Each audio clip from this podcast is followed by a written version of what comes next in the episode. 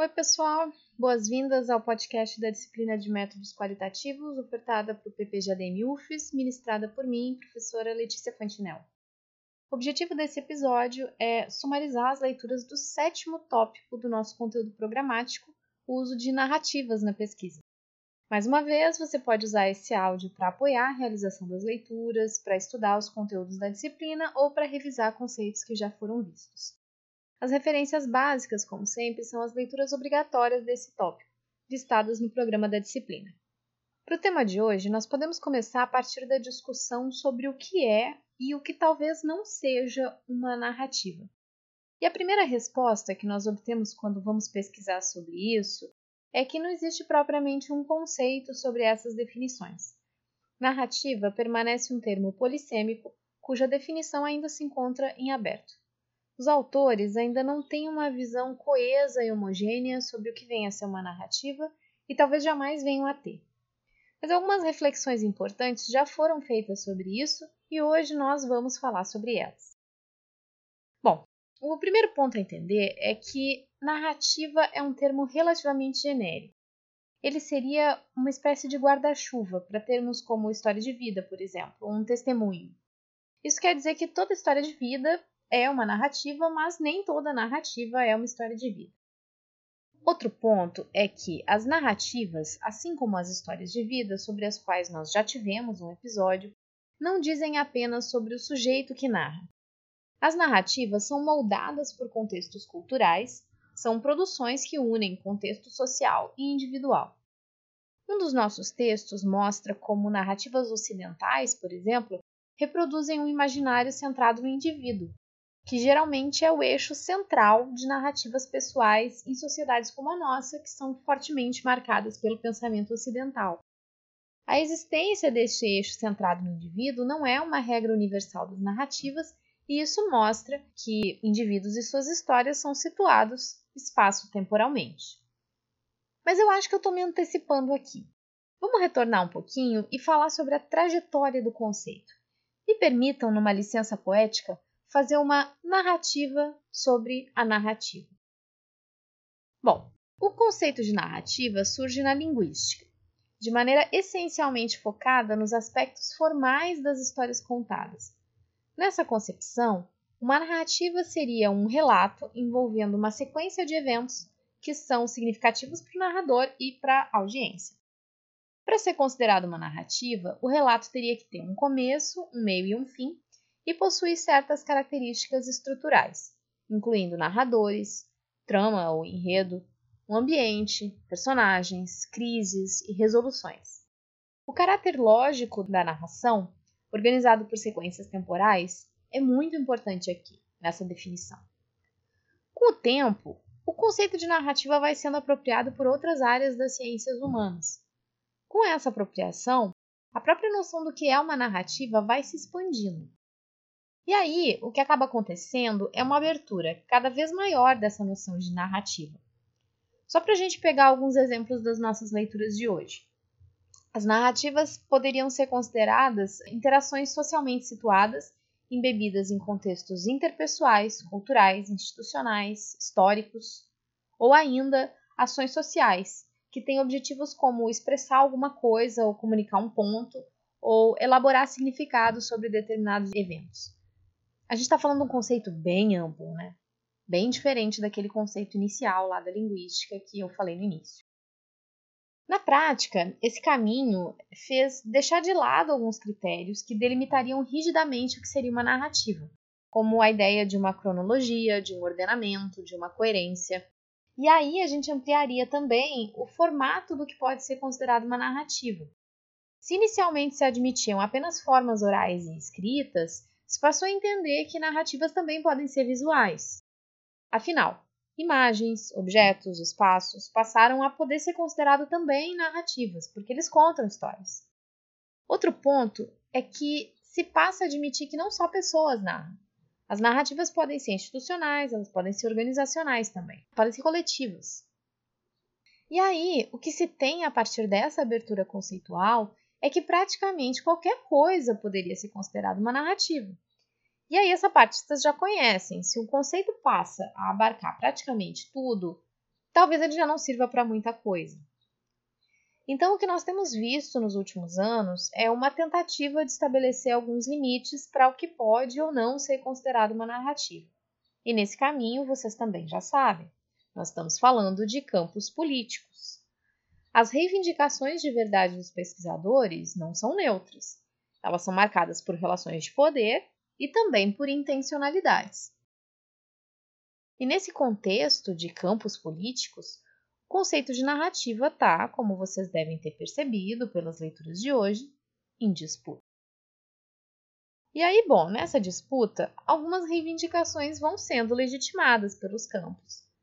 A primeira vem sendo em torno do reconhecimento da pluralidade no campo, ou seja, pesquisas narrativas viram um rótulo amplo que abrange uma grande diversidade e complexidade nos interesses, abordagens e compromissos dos pesquisadores. Outro ponto é que as abordagens narrativas teriam menos interesse na fragmentação das histórias contadas e mais na integração entre suas partes, se comparadas a outras abordagens analíticas, como a clássica análise de conteúdo, por exemplo. Em suma, trabalhar com uma abordagem analítica te faz ver que muita coisa pode ser uma narrativa, mas que não necessariamente tudo é uma narrativa. As abordagens narrativas têm como premissa e te dão ferramentas para evidenciar e trabalhar em cima de elementos narrativos, ainda que eles talvez não sejam tão evidentes no primeiro momento. E aí, talvez essa seja uma das principais riquezas das abordagens narrativas, segundo as nossas leituras desse episódio. Assim, mais do que definir um conceito rígido e se esforçar para fazer o seu corpus caber nesse conceito rígido, é importante que o pesquisador se questione Quais as vantagens ou ganhos de usar uma abordagem narrativa na sua pesquisa? Ou seja, de que forma uma abordagem narrativa responde ou é coerente com os objetivos, com o referencial teórico, com aquilo que você quer evidenciar a partir do recorte do seu estudo. Essa é uma justificativa importante. E aí, bom, tendo essa definição feita, as formas de captação das narrativas podem ser muito variadas. Para a captação de narrativas orais, Técnicas como entrevistas não estruturadas ou histórias de vida, como nós já abordamos aqui, talvez sejam as mais comuns. Alguns pesquisadores fazem uso do que a gente chama fotoelicitação, mostrando imagens ou pedindo que os narradores nos apresentem essas imagens que possuem, utilizando fotos, por exemplo, como fios condutores de narrativas. No entanto, as narrativas não precisam ser necessariamente orais, elas podem ser escritas captadas diretamente com os pesquisados, que podem elaborar relatos de forma escrita a pedido do pesquisador, ou a partir de dados secundários, narrativas que foram produzidas com outro propósito que não de uma pesquisa científica. Nesse último caso, as fontes podem ser documentos, peças publicitárias, diários pessoais, entre muitos outros. Ainda, as narrativas podem ser compostas de elementos imagéticos ou audiovisuais elaborados pelos narradores, uma vez que esses elementos também podem contar histórias. No processo de captação ou de seleção de dados que vão compor o nosso corpus, os autores alertam para disposição, empatia e humildade no contato com a narrativa. É importante reconhecer os limites da capacidade de imaginar a experiência do outro. Trata-se de um posicionamento importante que não apenas tem efeitos na operacionalização do rapport com os pesquisados, mas que tem implicações políticas e éticas, como nós já discutimos em algumas aulas. Trata-se de um esforço ativo do pesquisador para a construção de um diálogo genuíno, com abertura para captação e registro de diferentes vozes, muitas delas desviantes das narrativas hegemônicas. E sobre as estratégias analíticas para abordar as narrativas? Bom, mais uma vez eu vou dizer que a escolha da abordagem de análise vai depender do que se entende e do que se quer focalizar em uma ou mais narrativas. Risman, que é uma das principais autoras sobre pesquisa narrativa, escreveu três grandes possibilidades para a realização de análises narrativas: as análises do tipo temática, estrutural e dialógica. O que vai variar aqui não é propriamente o conteúdo do corpus de dados ou a operacionalização da coleta, mas o que o pesquisador quer extrair desses dados. Ou seja, qual estratégia é mais coerente com seus objetivos e com seu referencial teórico. E aí, a forma de tratamento e análise dos dados vai ser bem diferente em cada uma delas. A primeira e a segunda abordagem, elas têm definições um pouco mais intuitivas. A análise temática de narrativa tem foco no tema da narrativa, no assunto ou nos assuntos que ela aborda. Seria algo muito próximo de uma análise de conteúdo do tipo categorial temática, com a diferença que a gente não fragmenta os dados em categorias tão estáticas como na clássica análise de conteúdo.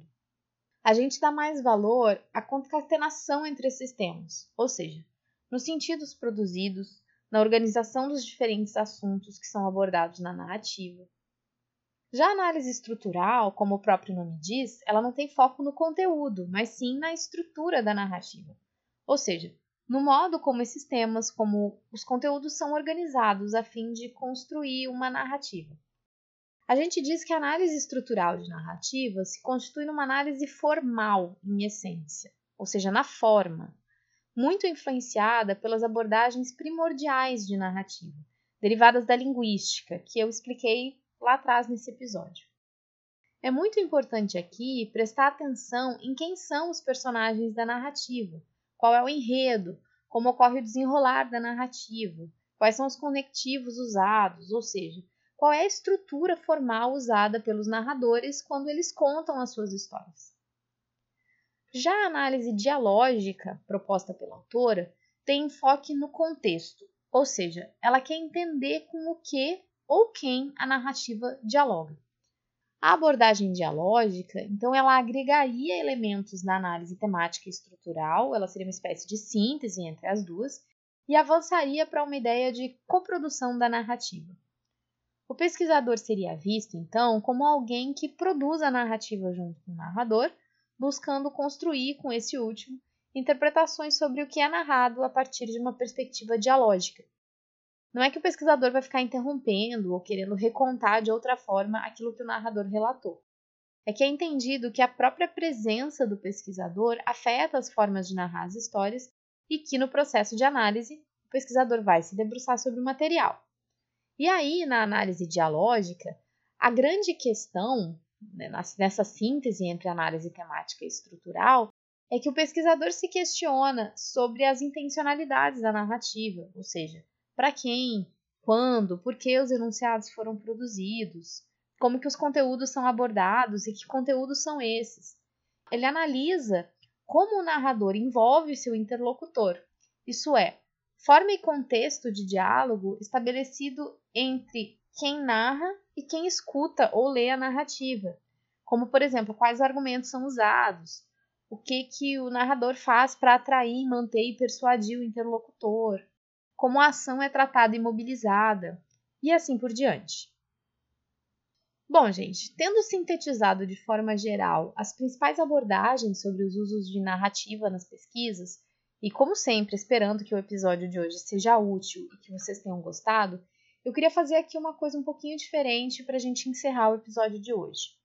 Eu quero que vocês reflitam sobre uma pergunta para a gente debater em aula. Considerando os diferentes conceitos em disputa para a definição do que são narrativas, vocês diriam então que um artigo científico seria considerado uma narrativa? Pensem bem sobre isso, anotem suas reflexões e nós vamos falar sobre essa questão na próxima aula. Até mais!